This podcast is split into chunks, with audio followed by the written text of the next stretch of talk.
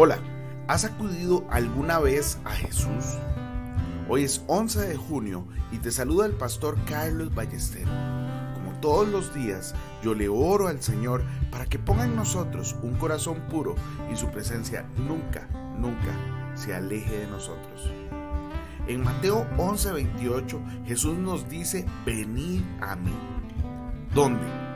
Allí donde se detiene el pecado y el dolor y comienza el cántico del redimido. ¿Verdaderamente quiero llegar a este sitio? Pues puedo hacerlo ahora mismo.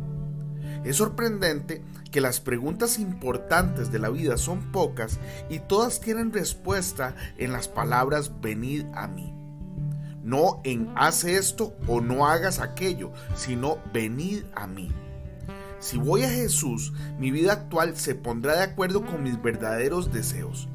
Realmente voy a dejar de pecar y descubriré que en mi vida empieza el canto del Señor.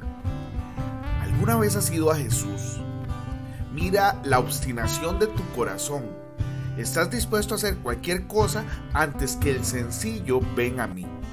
Si realmente quieres experimentar la victoria sobre el pecado, tienes que acudir a Jesús. Jesucristo se convirtió en la prueba que determina la autenticidad. Fíjate cómo usa la palabra venir. En los momentos menos esperados de tu vida se oye el susurro del Señor, venid a mí. E inmediatamente eres atraído hacia Él y ese contacto personal con Jesús lo cambia todo. Sé lo suficientemente insensato como para acudir y entregarte a lo que Él te dice la actitud indispensable para poder allegarte a Él es aquella en la que tu voluntad adopta la decisión de dejarlo todo y consagrarte deliberadamente a Él. Luego, Jesús te dice que si vienes a Él, yo os haré descansar. Es decir, te sostendré.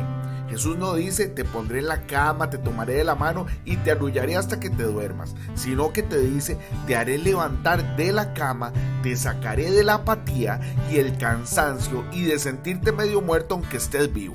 Te infundiré el espíritu de vida y serás sostenido con la perfección de una actividad vital.